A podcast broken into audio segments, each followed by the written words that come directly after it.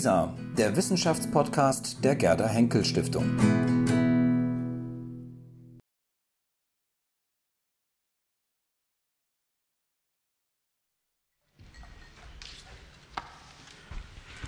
Thank you, Mr. Chairman.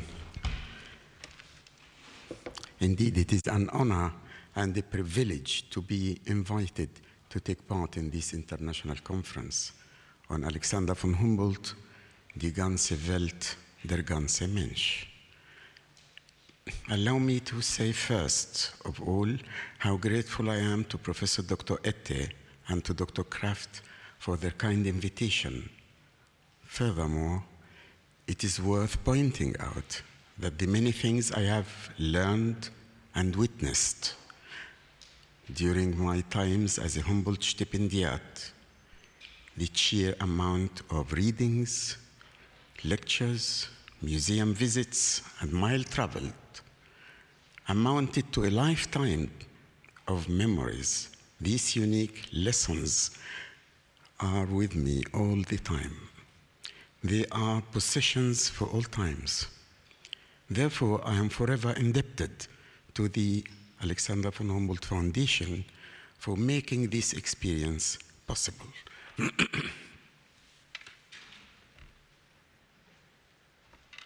there can be no legitimate doubt that interest in the interest in and knowledge about Egypt and the Orient had never been lost in Europe, in European history. Over the centuries, merchants, diplomats, missionaries, and travelers had visited Egypt and the Arabian Peninsula and made notes of the unknown plants and animals they encountered. Yet, in European imagination, Egypt was a place of mystery, extravagant landscape, and unusual culture, and was relatively unknown. It is also true that the ancient Egyptian hieroglyphic script used for formal inscriptions of monuments contributed to the view of ancient Egypt, the first home of civilization, as a land of mystery. As the script remained unreadable until after Napoleon Bonaparte's military expedition to Egypt, its meanings was left to the imagination. It's worth pointing out that at that time in Europe, the need for a more precise knowledge was growing. Not surprisingly, by the late 18th century, there was talk of rediscovery of that country. in the time of Alexander von Humboldt, traveling served as it always had done to satisfy curiosity and to fulfill youthful dreams, as he himself recalled time and again, and I quote, the pleasure I, I derived as a child from the contemplation of the form of continents and sees, as outlined on maps, the yearning to behold those southern constellations which never appear above our horizon, the pictures of palms and cedars of Lebanon in a pictorial Bible may all have contributed to excite in me the desire to travel in foreign lands. Inspired by the Berlin botanist Carl Ludwig Willdenow and the naturalist, ethnologist George Forster, Alexander von Humboldt felt a great desire for travel and a passion for exploration. He breathed the atmosphere of investigation. With the death of his mother in 1796, he became the heir of a considerable fortune. He declined the offer of the directorship of the Silesian mines and resigned from his public office. From there on, his every activity was conceived as a preparatory for the realization of his long held dream of becoming a naturalist, scientific traveler, and embarking on a scientific research expedition to far distant tropical regions and to the West Indies in particular. Yet traveling to these remote regions was arduous and vulnerable to piracy and enemy attacks during wartime. It also required traveling permissions from the relevant colonial authority, which was at least difficult or perhaps impossible to get. One more and highly significant feature should be borne in mind in this context. The French Revolutionary and Napoleonic Wars between 1792 and 1815 frequently brought abrupt halt to travel within Europe and to France and Italy in particular. Moreover, the fighting sometimes assumed global dimension overseas. It was a volatile period in European history that witnessed closed ports, armed borders, and naval blockades. Under these circumstances, Alexander von Humboldt was hindered from exploring the West Indies. But a voyage to this part of the New World remained an absolute certainty. That is why he continued acquiring only the finest scientific instruments and training himself in their use. In short, he had many ideas, but his choices were limited. What about going to the Orient meanwhile? According to his autobiography and correspondence, Humboldt turned his attention towards the Orient in November 1797 when Frederick Hervey, Earl of Bristol and Bishop of Derry, offered him to join his forthcoming eight month voyage to the Nile River into Upper Egypt. The notoriously wealthy Nobel Lord was an acquaintance of Goethe and of Humboldt, whom they met in the same year while passing through Jena. He was considered cultured, a great collector of art, and fond of traveling, yet von Goethe didn't like him, and Alexander von Humboldt described him as half mad and half genius. In the following summer, the Lord would embark at Naples in his own well equipped ship, accompanied by a group of artists, archaeologists, and friends. As, Europe, as Europe's political news were disturbing, Alexander von Humboldt was quick to accept this opportunity. Yet he made it clear that he would part from the group at the end and would not sail back with them to Europe. From Egypt, he could probably go eastwards to the Holy Land, to Syria, and even to India. Hence, he began to prepare for his new destination by reading what was available at that time about the ancient Egyptian monuments and their locations along the River Nile. A further aggravating circumstances which deleteriously affected Humboldt plans in this period must be sought in the external conditions and the utter insecurity in the Mediterranean region. In the early spring of 1798, political news was disturbing. France appeared to be in open warfare with Britain, and there were rumors of an impending French expedition. Napoleon Bonaparte and the French Directory closely guarded the secret destination of this expedition. French junior officers, soldiers, and sailors, equally uninformed, speculated about the destination and purpose of the expedition. By April, everyone knew that preparations were being made in the southern French port of Toulon for an eventual French assault on Britain. Although launching an attack on Britain from the Mediterranean did not make sense logistically, it could not be ruled out as a strategy for surprise, especially if coupled with preliminary, preliminary operations in Spain. These news left Humboldt in an obscure and perplexed position. He felt that he must go to Paris to find out how the political situation might affect his plans. Furthermore, what could he do if Lord Bristol's voyage should fail? On May 1798, Alexander von Humboldt was in Strasbourg on his way to Paris when he read in a newspaper that Lord Bristol had been arrested by the French in Milan on the suspicion of preparing a British intervention against French interests. Having arrived in his brother William's new Paris home, he learned of Napoleon Bonaparte's invasion of Egypt.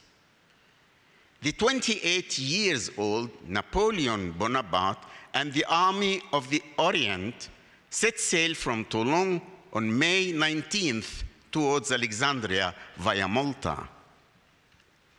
As part of this campaign, Bonaparte commissioned a large group of intellectuals, about 167 savants, to accompany the French army to Egypt. The scholars of the Napoleonic Egyptian scientific expedition, as it has come to be known, were mathematicians, mineralogists, physical scientists, astronomers, botanists, zoologists, mining engineers, civil engineers, geographers, topographers, architects, and archaeologists. In brief, many of France's leading scholars and intellectuals went to Egypt as part of Napoleon's expedition. They spent three years of French occupation between 1798 and 1801, documenting and researching all aspects of Egyptian civilization as well as collecting ob objects for the study of modern and ancient Egypt. Their discovery in 1799 of the Rosetta Stone provided the critical information which led Jean-Francois Champollion to the decipherment of the ancient Egyptian language and its hieroglyphic script. They explored the Nile Delta, the Red Sea, and the desert, and the upper, and the upper Nile as well. Their scientific results were published in the Commission's massive corpus entitled Description de l'Égypte in over 20 volumes, and in Vivant Denon's monograph entitled Voyage dans les Bas et les Hautes Égyptes in two volumes. While the military campaign was ultimately a failure and Napoleon's rule of the country was short lived, the associated scientific invasion of Egypt had a long lasting effect on European culture. It's worth noting, however, that two notable members of the Napoleonic Egyptian scientific expedition, namely Gaspard Monge, a mathematician and the inventor of descriptive geometry, and Claude Louis Berthollet, a physical chemist, were acquaintance of Alexander von Humboldt. He made acquaintance of them while in Paris a few years earlier, precisely because the French expedition had already departed for Egypt. Alexander von Humboldt started to entertain the idea of leaving by himself for Egypt in order to join the Egyptian scientific expedition there. But how could he do that? Tours from France to regions in the Ottoman Empire, like North Africa, were organized from as early as 1833, but not before. Travel guides to Oriental countries made their first appearance in 1839, but not before. While Humboldt had been left stranded in Paris, he found his traveling companion, Aimé Bonpland, who was trained as a naval surgeon in Paris, but had spe specific interests in botany and skills in field as a field botanist. The two men decided to attempt a voyage of scientific exploration together. Furthermore, Humboldt became acquainted with a Swedish consul who happened to pass through Paris with the view of embarking at Marseille a Swedish frigate to Algiers. He agreed to let Humboldt and Bonpland accompany him to North Africa. From Algiers, Humboldt and Bonpland were hoping to go overland by the annual pilgrimage caravan in the direction of Egypt. Thus, on October 20th, Humboldt and Bonpland departed from Marseille, where they learned there that the tribes of North Africa were in revolt against the French invasion of Egypt. Consequently, the French authorities refused their application for permission to sail for Algiers. In December, more bad news reached Humboldt. The Swedish frigate they hoped to catch suffered damage off the coast of Portugal and should spend winter in the port of Cadiz in southwestern Spain. The news dashed Humboldt's hopes for a voyage to Egypt. Hence, he and Bonpland decided to spend winter in Spain and try their luck once more. Eventually, Alexander von Humboldt succeeded in arranging his projected transoceanic voyage after soliciting a travel pass through the Spanish America. Upon his return to Europe in 1804, he was hailed uh, in Europe and the United States as the scientific discoverer of Latin America. And in Berlin, he was showered with all kinds of distinction and in February 1805 was elected a member of the Prussian Academy of Science.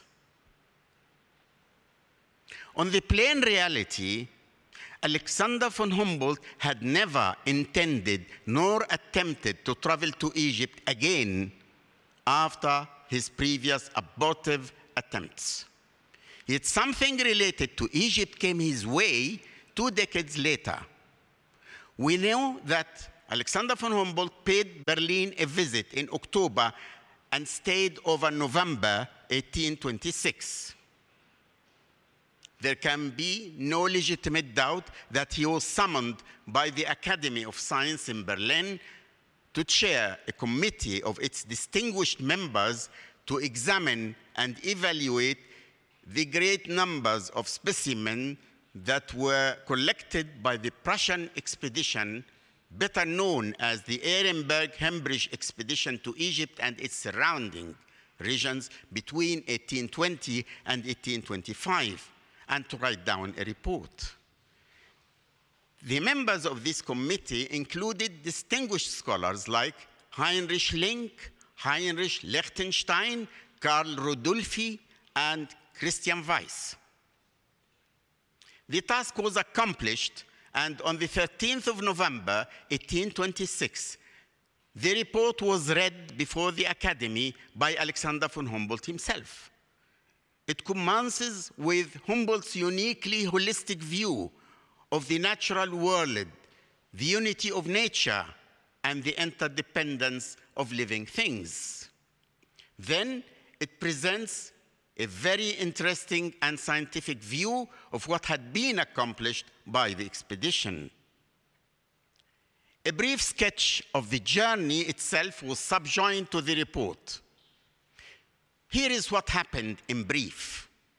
In 1820, the Prussian Academy of Science in Berlin, on Humboldt recommendation, assigned the botanist Dr. Christian Gottfried Ehrenberg and the zoologist Dr. Wilhelm Hemprich to accompany the expedition of Baron Menu von Minutoli as naturalist to Egypt. The expedition was supported by the Prussian government. Moreover, Professor Lehmann, an architect, and Professor Schultz, an Orientalist, and their assistants also joined the expedition. The original plan of Baron von Minutoli was to visit Egypt with its oasis, Cyrenaica, eastern region of Libya, Upper Egypt, Dongola on the Nile River in Upper Nubia, north of Sudan, the peninsula of Sinai, a part of Asia Minor, and then return home via Greece. The naturalists were furnished, and this is interesting, the naturalists were furnished by, by the Academy with brief written instructions that included numbers of questions relative to objects in those regions which require special attention. In August 1820, they departed from Trieste in Italy to Egypt, where Alexandria became the headquarters, and from there they conducted far and wide excursions to destinations designed in the original plan and beyond. Instead of Asia Minor, they visited part of the Arabian Peninsula, the Lebanon Mountains, the islands of the Red Sea, and Eritrea up to the Ethiopian highlands.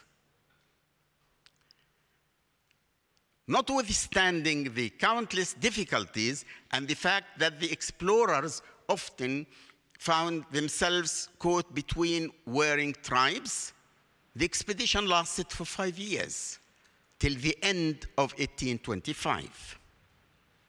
Most of its members were infected by epidemic diseases and tropical fevers like dysentery, malaria, and the plague, and lost their lives, including Dr. Hemprich, who died by the end of June 1825 in Massawa, Eritrea.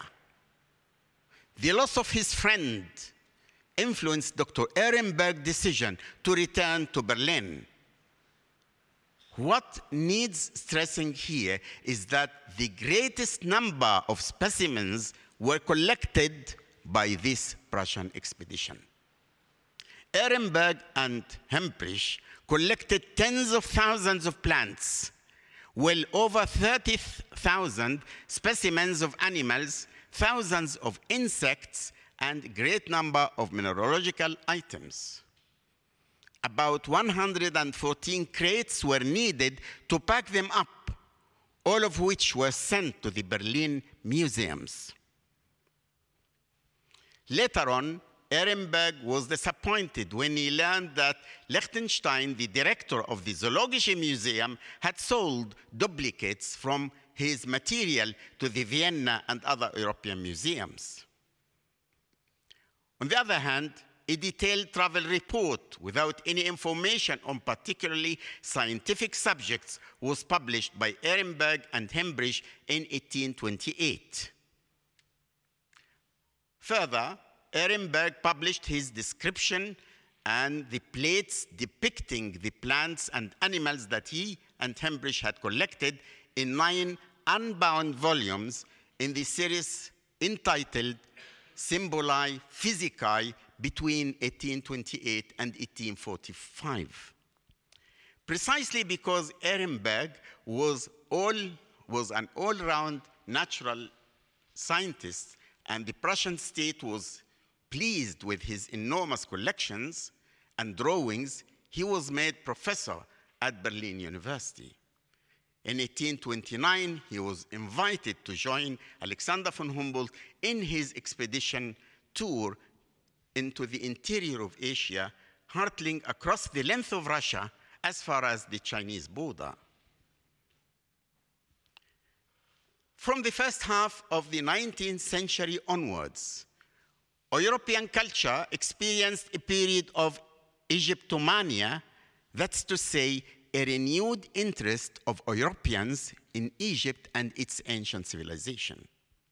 This was brought in by the publications of the scholars of the Napoleonic scientific expedition and the Prussian expedition.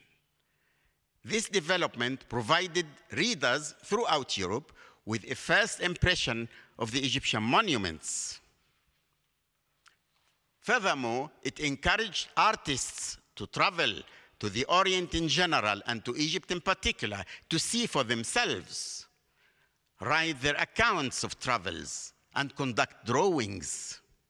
The most famous case was that of Hermann von Pückler-Muskau who was one of the principal landowners in 19th century Prussia, an, ex- an excellent artist in landscape gardening, and wrote widely successful books, mostly about his travels. He was born on October 1785 at Muskau in Upper Lusatia, then part of Saxony. Hermann was the son of Ludwig Erdmann von Pückler and Countess Clementine Muskau, who by the time of their marriage changed their surname to Pückler Muskau and moved to the bride's property. The Muskau estate of the bride was many times bigger than the Pückler's nearby property of Branitz near Cottbus. After his father's death in 1811, Hermann von Pückler Muskau inherited the family estates. His early tours in France, Switzerland, Italy, and England, with interest in picturesque landscape gardens, confirmed his love for travel, and he kept always a journal. In 1817, he had married the divorced Lucy, Countess of Pappenheim, daughter of the Prussian statesman Prince Karl August Hardenberg. With her financial assistance, Pückler landscaped the Saxony estates according to English taste. The result made him a celebrity as the, the result made him a celebrity as a gardener, but impoverished him financially. Hence, he resorted to writing books of travel that he was published anonymously. The marriage was legally dissolved after nine years in 1826, though the parties did not separate and remained on amicable terms. As a celebrity in Berlin, Pückler was in contact with leading figures from politics, science, and society of his time, including von Goethe. He frequented the second salon of the Jewish German salonier and letter writer Rahel Varnhagen, spouse of Karl Varnhagen von Ense. In this second salon, which lasted from the year 1819 to her death in 1833, Pückler befriended Alexander von Humboldt. They were considered close friends, related to one another, and shared many passions, such as the interest in foreign cultures and the love of traveling. We learn from the comprehensive diaries and correspondence of von Pückler Muskau, about nine volumes, that, that he exchanged letter with Alexander von Humboldt between the years 1834 and 1857. We also know that Alexander von Humboldt visited him in the Branitz Castle in the 1840s, definitely after his return from Egypt and the Sudan. What needs stressing, however, is that garden design was not Pückler's only passion. He enjoyed gambling, entertaining, and conversation. He loved, he loved gathering interesting guests around his table, royalty, beautiful women, artists and scholars, the landed aristocracy, and military men. For most of his life, he lived beyond his financial means and suffered financial problems. To escape his stress, he usually resorted to traveling. In 1834, Pückler directed his flight from Europe towards the Orient. He crossed the Mediterranean from the southern French port of Toulon to Egypt and the Sudan via Algiers, Tunisia, Malta, Greece, and Crete. He would not see his Saxony estates again until the late summer of 1840. From Egypt, he made his way back home via Palestine, Syria to Istanbul, and from there back to Vienna. The journey gave rise to five books consisting of 17 volumes in total, in which Pückler, alias Semilasso, described his adventures in the Middle East and North Africa, I mean the MENA region, for European readers. It was assuredly no coincidence that a ship belonging to Muhammad Ali Pasha, the Viceroy of Egypt, was waiting in the bay of a small island in southern Crete for Pückler as early as January 1837. As he and his entourage boarded the ship for Alexandria, they were welcomed by, with a salute of her guns. It's obvious and also understandable that Pückler, inhabiting his role as a Prussian prince and aristocrat par excellence, wrote to Muhammad Ali Pasha in advance. The man who translated Pückler's letter and conveyed it to Muhammad Ali Pasha was Boghos Bey Yusufian the Armenian. Boghos was the Pasha's interpreter, advisor, and general factotum in matters of trade, commerce, as well as foreign relations. Later on, he will become a foreign, foreign minister. It would be true to assume that it was Boghos who first drew Muhammad Ali attention to the German nobleman Hermann von Pückler as a Prussian prince. Hence, he was treated as a guest of state, despite the purely private nature of his visit. He was provided with a residence in Alexandria, a palace with servants in Cairo, and a vessel that enabled him to sail up the Nile River to the, uh, all the way to Upper Egypt, Nubia, and north of Sudan until he reached the town of Sennar on the Blue Nile in Sudan. Thus, he visited the ancient Egyptian temple complexes along the Nile. After suffering a protracted bout of illness, he decided to return.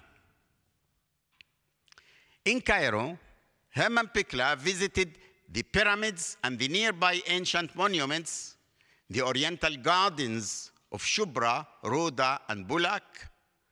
Looking at the inner city of Cairo, he appreciated the bazaar and the labyrinth of narrow and crowded streets.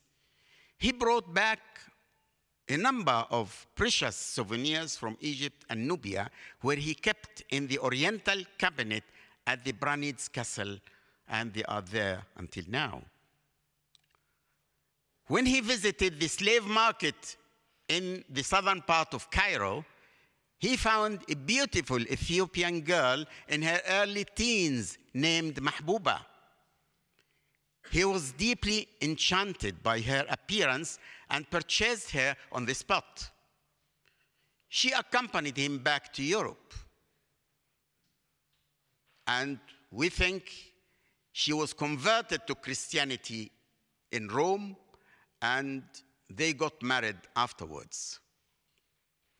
Yet she died soon after her arrival in Prussia in 1840 and was buried in Muskau, where her grave in the church of Bad Muskau is cared for to this day. But the only existing portrait of Mahbuba is on display in the Oriental section at the Branitz Castle. It should be emphasized that Pückler had several audiences with Muhammad Ali, enjoyed lively social exchange, and was impressed by his great vision and brutal decisiveness in his drive towards modernity. Indeed, he admired his host and saw him as a guarantor of prosperity, order, and security. Furthermore, the visit was reported in the only newspaper in Egypt at that time, the official gazette entitled Al Waqa'a Al Masriya, that was first published in 1828. It is a mere truism to say that the rule of Muhammad Ali Pasha between 1805 and 1848 is commonly associated with the start of modern Egyptian history and major reforms in the country's economy and politics. Muhammad Ali's goal was to establish a powerful European style state in Egypt. To do that, he had to, re- to reorganize Egyptian society, streamline the economy, train a professional bureaucracy, and build a modern military. All this led to modernization and educational institutions whose founding had been long overdue. Schools were opened in Egypt where not only military knowledge, but also other sciences were, were taught. And the most talented Egyptians were sent abroad to, for technical and academic training to Italy and England, but mainly to France. Pückler's narrative of his journey to Egypt, Nubia, and North Sudan in 1837 1838 appeared as a three volume book entitled Aus Muhammad Ali's Reich in 1844. After parts of it had been previously published as an ongoing column in the leading political daily journal Allgemeine Zeitung. Though Pückler's powers of observation being keen and his style lucid, animated, and witty, he mentions a great variety of issues without ever really focusing on any one of them at length. Yet his travelogue is a valuable eyewitness testimony and a reliable source of information about Egypt and the Sudan in the first half of the 19th century. At the same time, his impressions of Egypt and Sudan influenced the romantic image of the Orient, its people, customs, and destiny in 19th century Germany. Thank you.